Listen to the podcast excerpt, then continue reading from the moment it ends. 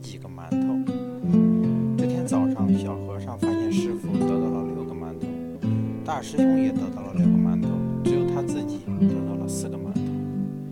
小和尚觉得太不公平了，师傅得六个馒头他没意见，可大师兄也得六个馒头，不是跟师傅平起平坐了吗？不行不行。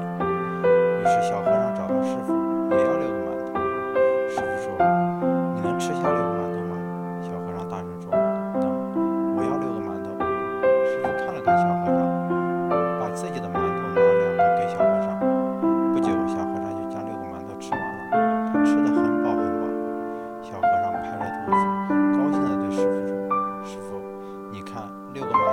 吃下去了，我能吃六个馒头。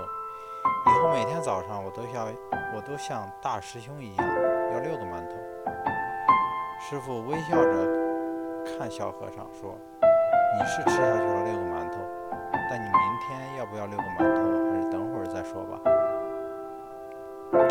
小和尚觉得肚子胀，也口渴，然后就去喝了半碗水。